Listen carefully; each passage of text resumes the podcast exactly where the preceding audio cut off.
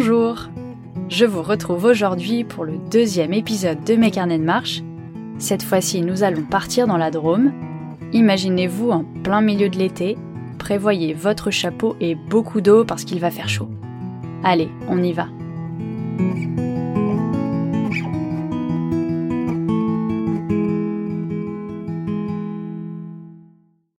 À la frontière des Alpes et de la Provence se dessinent les vallées secrètes du Haut-Diois.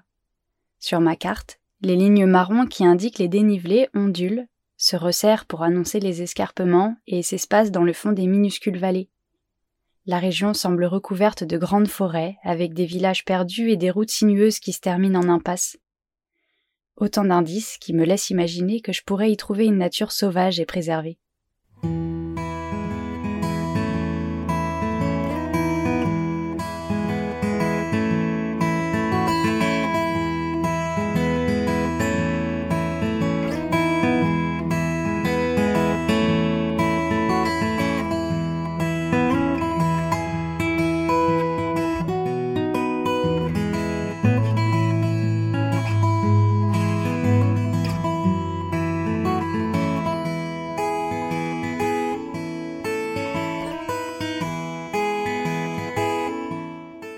Après plusieurs jours de marche, j'arrive sur un plateau d'altitude à l'extrême sud du Vercors.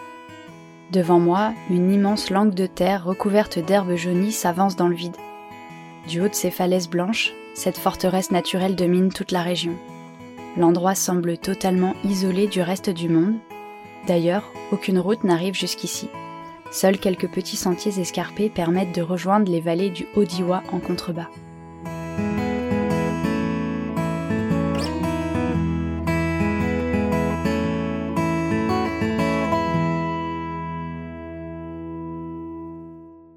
C'est la fin de l'après-midi et je décide de rester sur les hauteurs pour la nuit.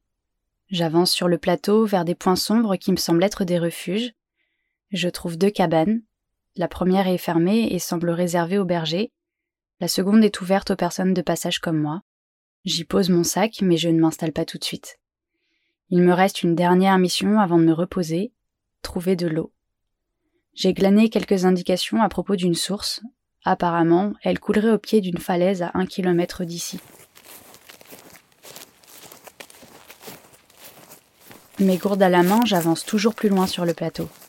Je parcours des collinettes, je longe des bosquets de pins, je traverse des zones rocheuses. Je marche vingt minutes, une demi-heure. J'ai l'impression que je m'éloigne trop, alors je reviens sur mes pas. J'essaie un autre passage en suivant un sentier caillouteux, et cette fois-ci je me retrouve bloqué par une falaise. Je fais demi-tour encore une fois. C'est pas possible. Elle est où cette source? Le soir approche et la lumière baisse peu à peu. Je m'arrête souvent pour écouter autour de moi. Je me dis qu'à défaut de la voir, je pourrais peut-être l'entendre. Après plusieurs essais, je perçois un léger bruit, comme un petit ruissellement. La source n'est pas loin.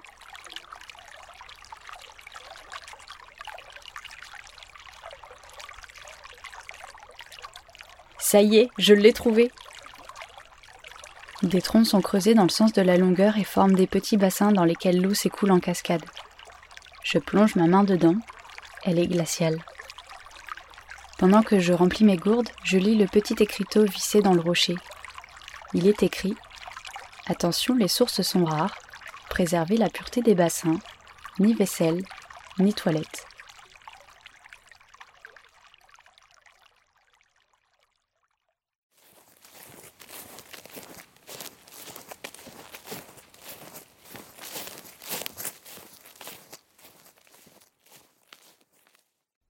Dans la cabane, il n'y a qu'une seule pièce avec une dalle de béton au sol. Une table à trois pieds est calée dans un coin accompagnée d'un banc en bois. Juste derrière la porte, il y a deux couchettes superposées faites de planches de bois. Il n'y a ni matelas ni couverture.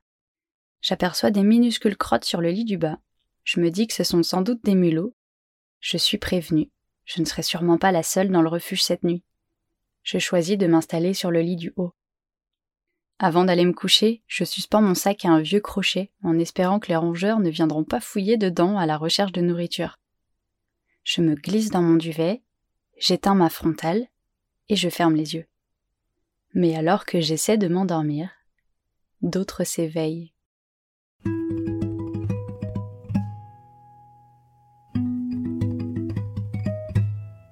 Les petits habitants de la cabane sont sortis. Ils inspectent la pièce et campent sur le lit juste en dessous.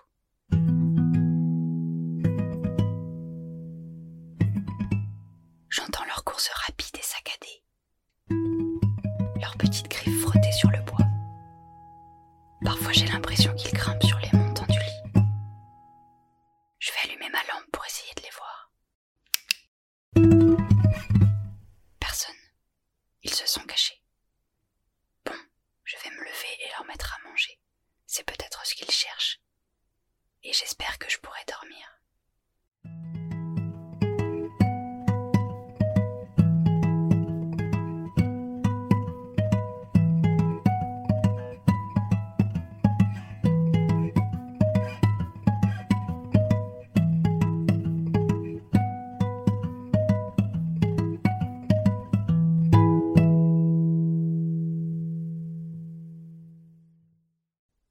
Le lendemain matin, en quittant la cabane, je tombe nez à nez avec un groupe de bouquetins.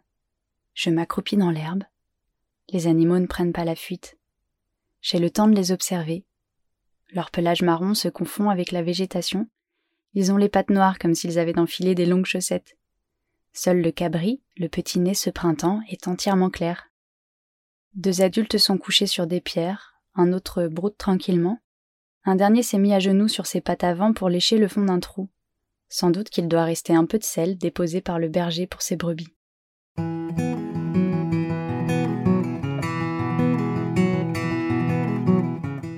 Je quitte la montagne avec sa végétation rase et ses pierriers.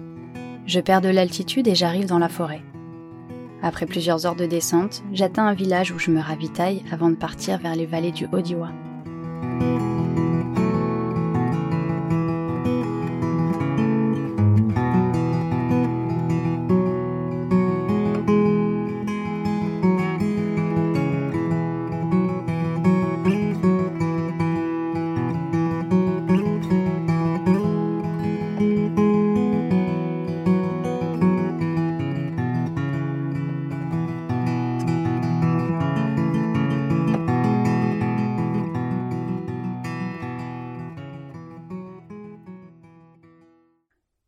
Je m'arrête en fin d'après-midi dans un champ à quelques centaines de mètres d'un hameau.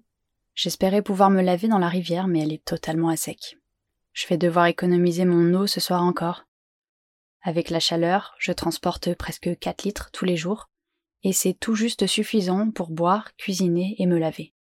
Enfin me laver. Je me fais juste couler un filet d'eau sur le corps pour enlever la sueur et la poussière. Je n'utilise pas de savon parce que j'aurai pas assez d'eau pour le rincer correctement. Ma tente est installée dans un pré où l'herbe a déjà été fauchée. Derrière moi, il y a un verger et je suis entourée par des dômes et des crêtes boisées. J'aperçois ça et là quelques affleurements rocheux. Pendant que je dîne, le ciel se couvre, l'air se rafraîchit. Le vent se lève, il fait bouger les arbres. L'orage n'est pas loin.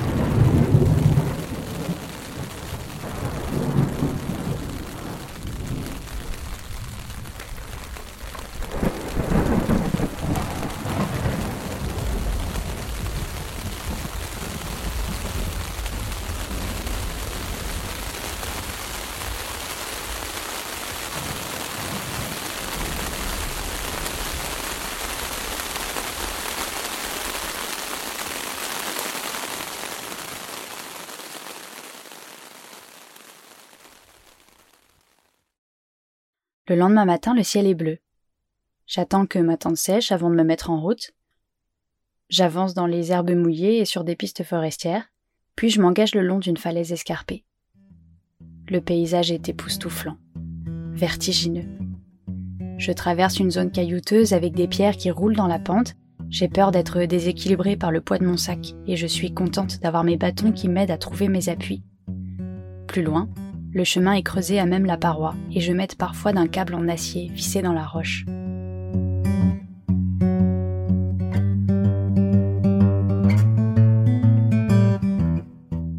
Franchement, je suis intimidée par cette falaise. Je suis seule, tout est silencieux autour de moi. C'est à la fois magique et inquiétant. Je me dis qu'il ne faudrait pas que mon pied dérape, mais j'essaie de pas trop y penser. Quelques pousses de lavande s'accrochent au bord du chemin. Je frotte les fleurs dans mes mains et je respire leur odeur. Ça me rassure. Je continue.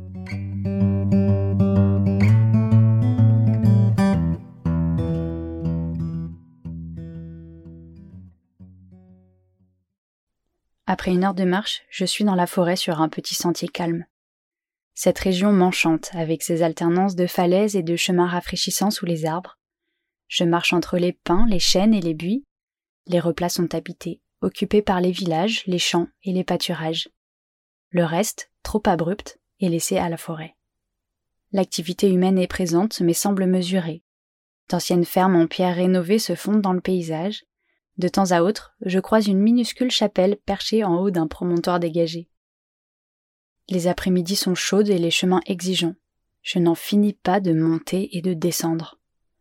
À l'entrée d'un village, un homme m'indique à champ entre des maisons où je peux m'arrêter pour la nuit. C'est calme, une douche publique n'est pas loin et je suis fatiguée. Je m'arrête, j'ai envie de me reposer.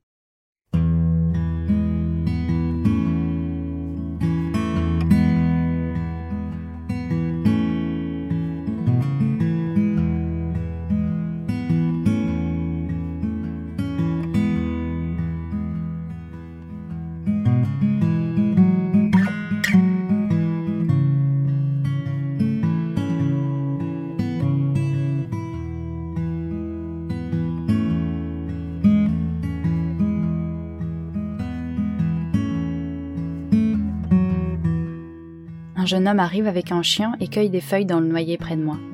C'est Samuel. Enfant du pays, il me raconte son quotidien. Travailleur agricole, petit salaire, il vivait l'année dernière encore dans une caravane. Il m'explique la réalité d'ici, en tout cas sa réalité à lui. Il me parle d'un pays de contraste, de villages vivant l'été et morts l'hiver, de maisons secondaires occupées quelques semaines dans l'année par des touristes, et des prix qui augmentent. Pour lui, c'est impossible d'acheter, c'est déjà trop cher. Lui qui voudrait rester ici toute l'année, c'est compliqué. Louer? Personne ne veut louer, me dit-il. La maison dans laquelle il m'accueille pour dîner, c'est un coup de chance qui ne durera que quelques mois.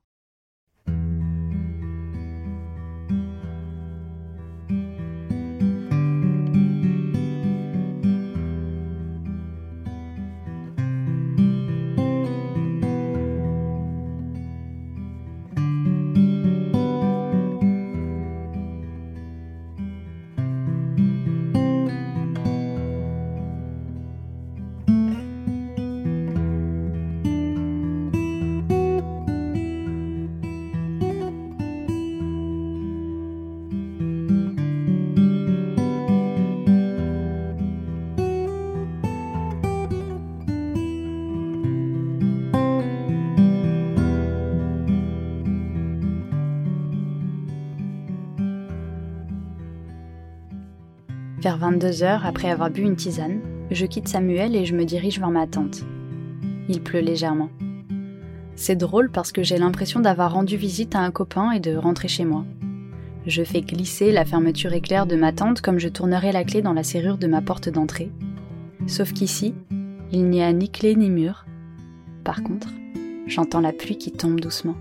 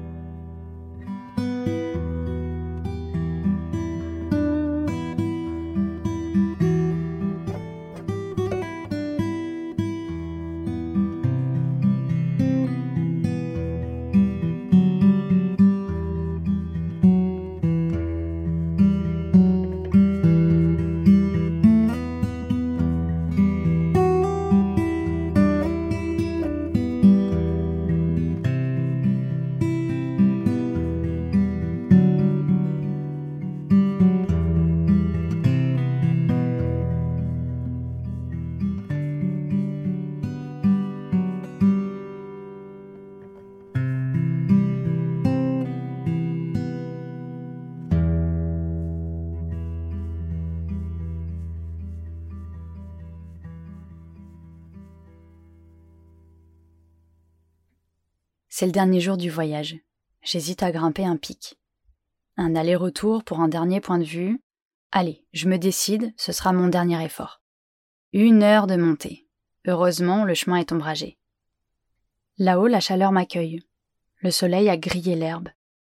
Le chemin se termine sur une arête rocheuse, et la vue est spectaculaire. Il y a des pics rocheux et des monts boisés à perte de vue. 500 mètres plus bas, la vallée est traversée par une route et par la Drôme qui coule doucement. Et juste en dessous, j'aperçois le village dans lequel j'avais prévu de trouver de l'eau et à manger pour ce soir. Je suis assise sur une pierre et je regarde autour de moi. C'est alors que je les aperçois.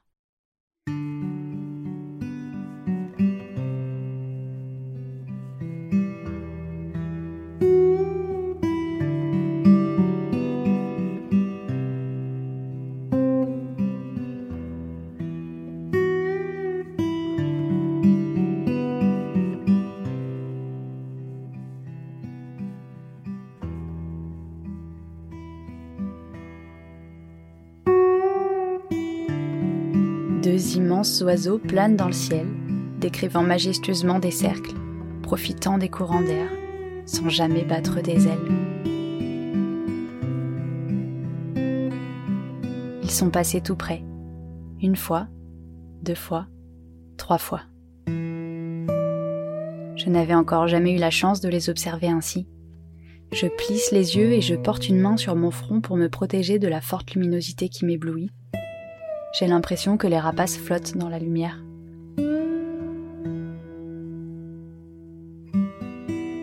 Leurs imposantes rémiges écartées au bout des ailes se détachent dans le ciel bleu. Leurs queues sont courtes, leur cou blanc est retroussé. Ce sont des vautours fauves.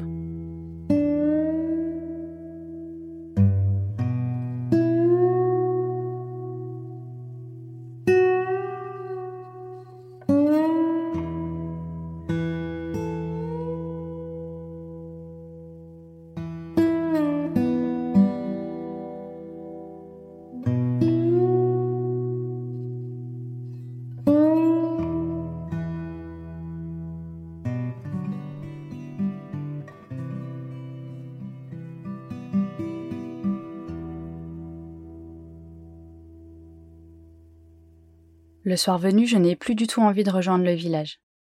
Dans l'après-midi, j'ai longuement discuté avec un homme, Franck, qui m'a gentiment laissé un paquet de gâteaux avant de redescendre vers sa voiture.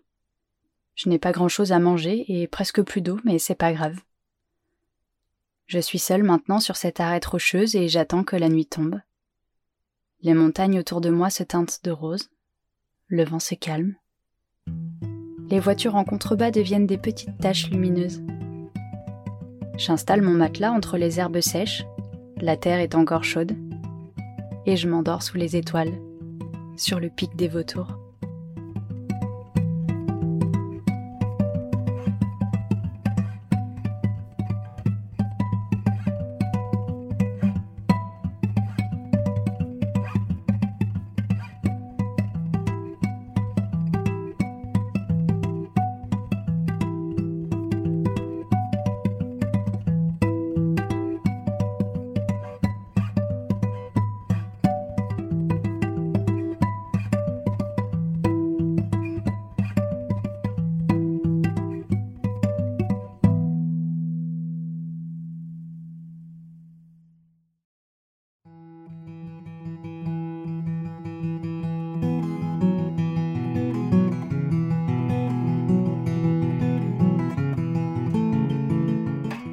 Merci d'avoir écouté ce deuxième épisode de mes carnets de marche. J'espère avoir réussi à vous transporter dans cette région sauvage du Odiwa. Mes carnets de marche est un podcast indépendant. C'est Justin Berly qui vous a bercé avec ses airs de guitare. N'hésitez pas à écouter gratuitement sa musique sur son site justinberly.bandcamp.com.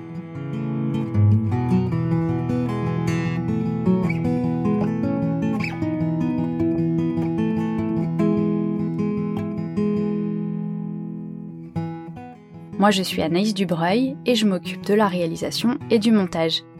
Si vous voulez continuer le voyage, j'ai mis quelques photos de cette marche sur mon site deskilometrapied.fr. Les bruitages que je n'ai pas enregistrés moi-même sont libres de droit, et pour la petite anecdote, la pluie que vous avez entendue, je l'ai vraiment enregistrée sous cet orage, abrité sous ma tente.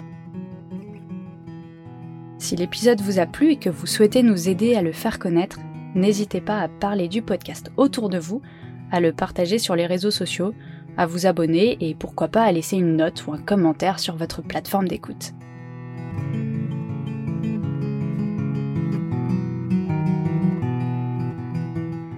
Je termine en remerciant toutes les personnes qui m'ont envoyé un petit mot après la sortie du premier épisode. C'est vraiment gentil et ça nous a beaucoup touché avec Justin. Merci à vous. On se retrouve bientôt pour une prochaine rando. Salut